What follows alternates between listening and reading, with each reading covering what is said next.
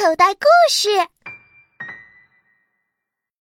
新学期趣事多，小小年纪最快活。欢迎收听可乐姐姐为您播讲的《小屁孩日记》二年级趣事多。暑假历险，九月七日，星期一，太阳去云彩后面探险。下课的时候，香香果身边围了好多同学，不用问，肯定又在讲他的暑假历险了。有什么好听的呢？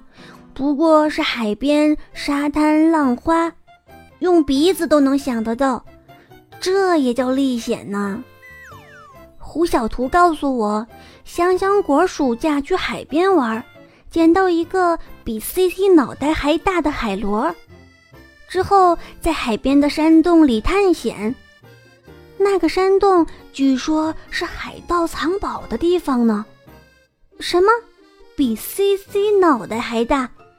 怎么可能？C C 是香香果的宠物猫，它的头硕大无比，据说还上过电视呢。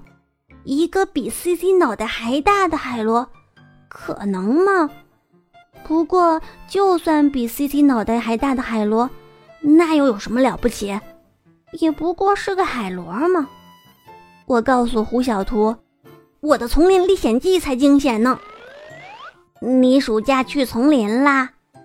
胡小图瞪大了眼睛。嗯，当然。丛林里的树望不到顶，叶子呃比锅盖还大，阳光都照不进去。瞧，金刚、王天天、刘树强都凑过来听我讲《丛林历险记》，我兴奋极了。嗯，有两头野猪向我奔过来，呃，两根牙又尖又长，像两把尖刀，太可怕了。我先是绕着一棵大树跑，跑了十多圈后，我又飞快地爬到树上，累得那两头野猪大口大口喘粗气。刚才还围在香香果身边的同学，呵呵，现在都集合到我这儿了。胡小图的嘴巴已经合不上了，金刚的眼睛也直了，王天天的脸皱成了包子，刘树强紧张的咬着手指甲。我故意停下来，快讲哦！别停啊！那后来呢？